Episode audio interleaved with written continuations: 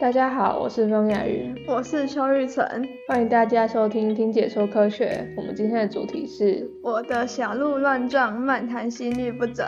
话说你有小鹿乱撞的经验吗？当然有啊，在这个年纪发生小鹿乱撞的经验，应该很正常吧？是谁是谁？有几个？说来听听。一个、两个、三个。停停停！看来你经验挺丰富的嘛。你少在那边讲，你难道没有？我当然也有啊，这可是青春期必经的过程吧？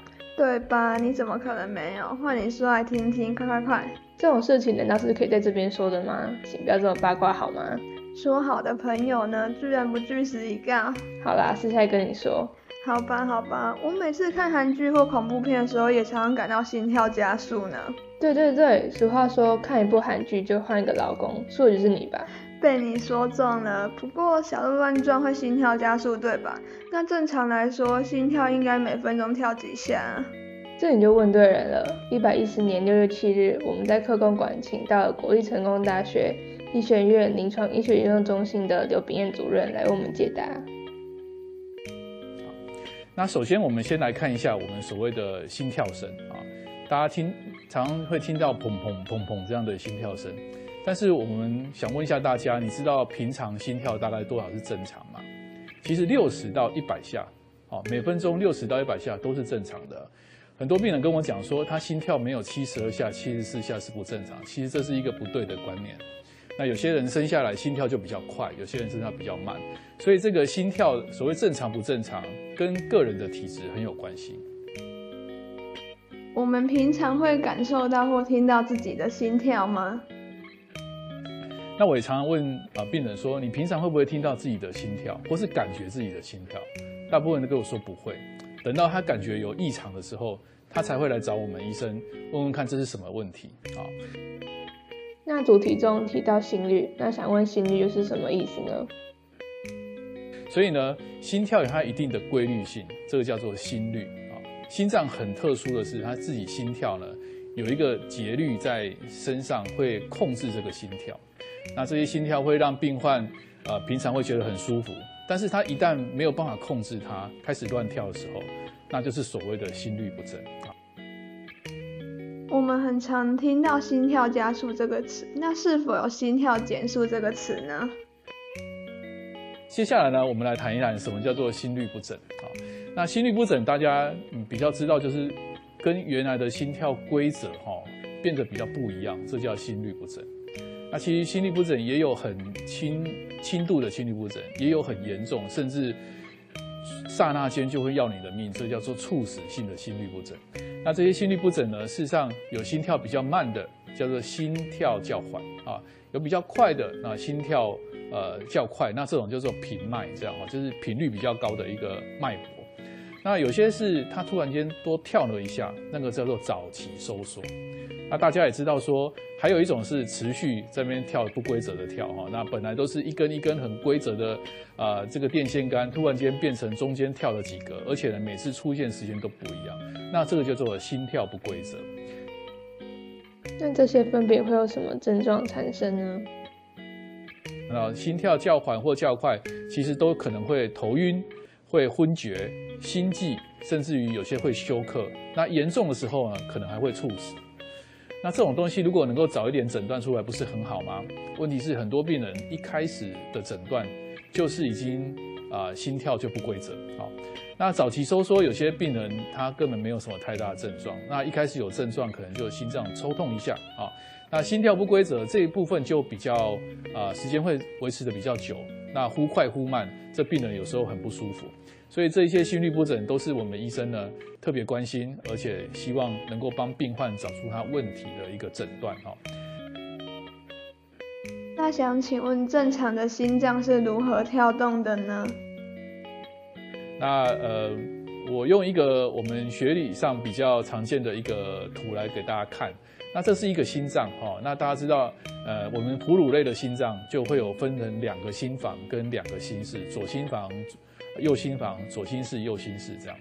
那在收缩的时候，大家可以看到说，从心脏的窦性它放出一个电来之后呢，它会经过房室之间有一个啊结，这个结再往下面传，那心脏就会很规则的这样收缩。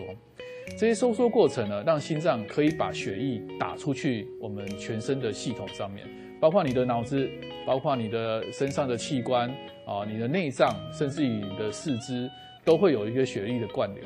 那这样的方式可以让全身的血液供给的非常的顺畅。那心律不整的时候呢？这本来就是应该很规则的这样子跳。那问题是有时候呢，它会中间啊断那么一下，或是呢中间多跳一下，就会让人觉得很不舒服啊。那这是所谓心律不整。那这些收缩的过程呢，那可以看到说心脏收缩过程，它事实上在我们如果你要做一个叫做心电图这个东西贴在身上的心电图去录的话，它就会很规则的出现一些波形。那这些波形呢，经过这些诺贝尔奖他们的发现，可以把它定义成各种不同的定义。接下来让主任帮我们补充一下心脏的构造与心律不整的关系吧。那接下来哈，就是说大家知道心脏里面也有电线，那电线你可能看不太到，不是我们家里用的那种铜线，而是在我们组织里面就有一些是负责传导的电线。那除了心脏，除了肌肉之外，这些电线就负责控制心跳的速度。那譬如说我这时候 A 应该收缩，B 应该舒张，那就会这样子顺序的把它截录下来。那大家可以看到说，下面这个图呢是一般看到心电图上面的一个图形。那每个心脏收缩的时间，它有固定的时间。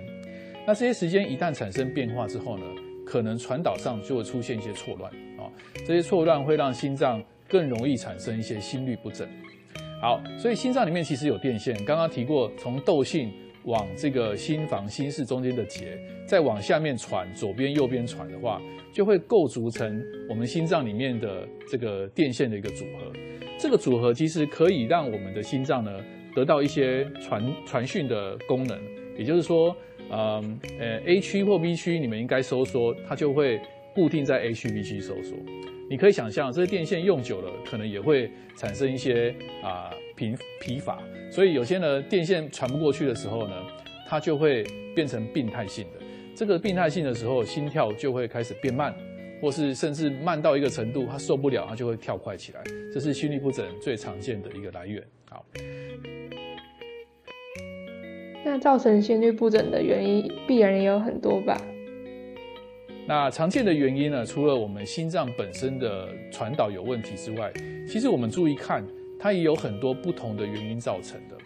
那常见的呢，除了心脏本身的原因之外，我们常常会有一些病人使用一些药物啊，譬如说我们在呃这个荧幕上看到，会让心律不整啊，要降血压的药物，还有支气管扩张剂。那支气管扩张剂通常会让心跳变快。那呃心脏的药物有时候会让心跳变慢。那这些药物它本来就有这样的一个作用，所以你看起来心跳好像不太规则。那事实上，它是药物的作用。那第二个当然是心脏本身疾病引起的，譬如说心脏发炎啊，那心脏瓣膜有问题啦，都会产生一些心律不整。那房间扩大，这些都会心律不整。那再过来就是一些代谢性的疾病，大家常常听到甲状腺功能，它不管是啊亢进或是低下，都会让心跳不规则的产生。那其实像呃像贫血啦、怀孕啦，这些都会让心跳产生不规则的变化。那你会跟我说，他你可能没有这些疾病，但是你会喝咖啡吧？也就是说，你喝咖啡的时候心跳会变快。那有些人会跟你讲，哎，你这个自律神经失调，那心跳也会快快慢慢。所以像最后一个其他的部分，其实是最常见啊，喝咖啡啦，喝茶啦，年纪啦，情绪起伏，比如说你要演讲，你会很紧张，心跳就会快得不得了。那这些东西呢，就会造成心律不整。那假设这个你不学好，去吃毒品。有可能会让心跳变得非常的快或慢，甚至会致命。所以这些东西呢，就是心律不整常见的原因。所以我们医生有时候会像柯南一样去找这个到底什么样才是它真正的原因。他说真相只有一个，所以我们常常在过程当中就要去找什么样的原因会造成心律不整。这过程其实有时候蛮久的，甚至后来还不一定找得到原因。比如说他紧张好了，那后来紧张已经好了。那当然就心跳不会变快了，所以这些心律不整常见原因，其实是我们心脏科，呃，常很头痛。那病人也很头痛。那很多查起来说，哎，你没有什么疾病，但是病人就是会有点不舒服。所以心律不整还是一个相当困难的一个疾病了哈。谢谢教授今天为我们讲解这些资料，学到了很多在课本上没有听过的词汇与知识呢。相信大家也学到了不少吧。那现在我们来为大家统整一下今天的内容。人类的心跳大约是落在六十到一百下之间，每个人因体质而有不同。而且在正常情况下是听不到也感觉不到自己心跳的。今天的主题心律不整中的心率是指心跳的规律，而心律不整则是心率和原本的状态不同。那心律不整中又分为四种类别，第一种是心跳较缓，会产生晕眩、心悸、胸闷和喘的症状；第二种是心跳较快，则是会产生晕厥、心悸、休克，甚至是猝死的现象。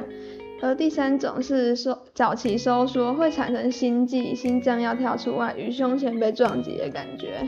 第四种则是心跳不规则，症状有心悸、心跳忽快忽慢、心跳要跳出来的感觉，严重时甚至会出现晕厥、心悸，甚至是休克。那产生心律不整不整的原因有很多种，在药物使用方面，例如降血压药会让心跳加速。支气管扩张剂也会让心跳加速哦，而心脏疾病也会是心律不整的其中一个原因，例如冠心病、先天性心脏病、心脏瓣膜炎。代谢异常也是其中很重要的原因，像是甲状腺机能亢进、低血压、低血糖、贫血等等。而最常见的，则是一些平常生活中会接触到的因素，从电解质不平衡、自律神经失调、年纪，或是容易引起。情绪起伏的事物都需多加注意。在节目的最后，我们为大家补充一个心脏移植手术的小历史。在一九六七年的十二月，开普顿格鲁特殊医院里的手术室，巴纳德教授正在为达沃尔病患进行世界首例的心脏移植手术，并且在最后成功完成了手术，并留名青史了呢。而曾经的开普顿格鲁特说医院已经变成了赫赫有名的心脏博物馆，是一个博物馆与医院并存的地方。没错，随着第一的成功，最后的心脏移植手术也拯救了很多的性命。而台湾心脏移植手术成功的第一个案例，于1988年因为魏征医生之手完成了。虽然魏征医生在心脏外科已经有很高的地位，但是七十岁的他提起每次手术都是很谦卑的态度。而台湾的心脏移植手术首例的患者有曾经做过心脏心导管手术，但却能有气喘的现象。后来经过医院的检查呢，发现左心室有破洞。魏征医生团队用自体心脏移植手术去治疗，也就是将病人的心脏直接移植出来，在体外再将洞补起来，再移回病人的体内中。以上就是我们这集的内容。下集会再为大家细讲快速心律不整和慢速心律不整的事项，请大家一定要继续锁定下集，知道更多有关心律不整的内容。那我们下次见，拜拜。